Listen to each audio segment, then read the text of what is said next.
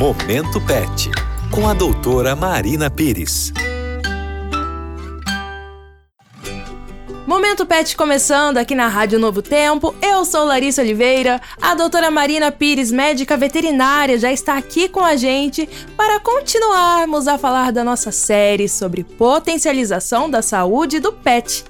Hoje é o nosso último tópico, mas não fica triste. Se quiser acompanhar desde o comecinho, pode ir lá no nosso site novotempo.com/rádio.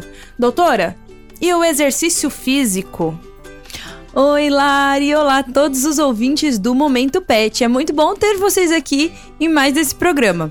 Bom, Lari, entramos num assunto extremamente importante e o pavor de muitos sedentários, não é mesmo? bom, gente, assim como para nós, o exercício físico de modo geral é muito importante tanto para os cães quanto para os gatos. Bom, quando falamos de exercício físico, a gente já logo de cara pensa em passeio. Os passeios para os cães super funcionam extremamente legal, mas e para os gatinhos? Aí nós já temos um problemão, não é mesmo? Lembrando que não é só pelo fato do gatinho dormir durante o dia que ele não gosta e não precisa de exercício físico. Vamos começar pela parte mais fácil, que são os passeios com os cães. Os passeios eles são extremamente necessários e importantes porque além de desenvolver a saúde do pet, nós estaremos mantendo o peso. Logo, a gente reduz a possibilidade de obesidade, que é uma doença muito grave que gera uma série de transtornos à saúde do pet.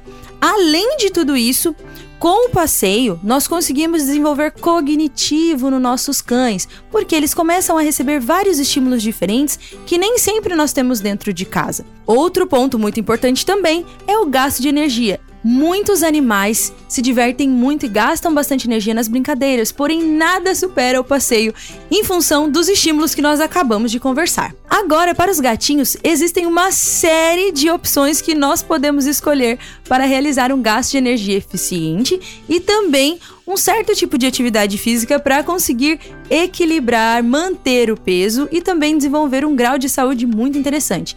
Para espanto de muitos, existem alguns gatinhos que são muito bem adaptados a passeios, mas isso não é regra é uma exceção. Lembrando que, para um gatinho ser apto ao passeio, ele precisa receber várias técnicas de dessensibilização, que nós podemos conversar em outro programa, para que consiga chegar nesse auge de não se estressar com o passeio. Considerando gatinhos que não são assim, dentro de casa nós podemos criar uma série de atividades, como por exemplo, espalhar arranhadores pela casa, brincar de bolinha, é, arrumar brinquedinhos a pilha ou a bateria que vão correr ali pela casa para que esse gatinho consiga correr e realizar alguns exercícios físicos. Sem contar as áreas de refúgios criadas dentro de casa. Lembra que nós havíamos conversado em alguns programas antigos? área de refúgio eficiente para gato é no alto. Então, dentro da realidade, dentro da rotina do felino, nós também conseguimos exercer aí várias atividades que vão promover saúde tanto quanto para os cães. Doutora, e aqueles pets que, mesmo fazendo caminhada, fazendo exercício físico, eles ainda continuam gordinhos porque são castrados? Olha, Lari, entramos num ponto extremamente importante também. Os animaizinhos que são castrados, eles precisam obrigatoriamente, primeiro passo, trocar a dieta. Por quê? Quando a gente castra o animalzinho, a gente muda toda a questão hormonal dentro do organismo. Logo, nós vamos ter uma redução de metabolismo e também de atividades. Logo, esse animal vai ter uma predisposição muito maior de desenvolver a obesidade. Primeiro passo: castrou o animalzinho. É essencial que mude a dieta. Mudou a dieta para animais castrados e associou exercícios físicos e ainda assim não teve um equilíbrio no peso do animalzinho, é extremamente necessário que você vá buscar ajuda com o médico veterinário da sua confiança, porque somente ele vai conseguir identificar o pontinho a mais que esteja interferindo aí no ganho de peso excessivo do seu pet. Olha só como é importante a gente manter uma rotina de exercícios físicos com os nossos pets. Doutora, muito obrigada por mais uma série para a gente potencializar a saúde do nosso pet. A gente te encontra onde?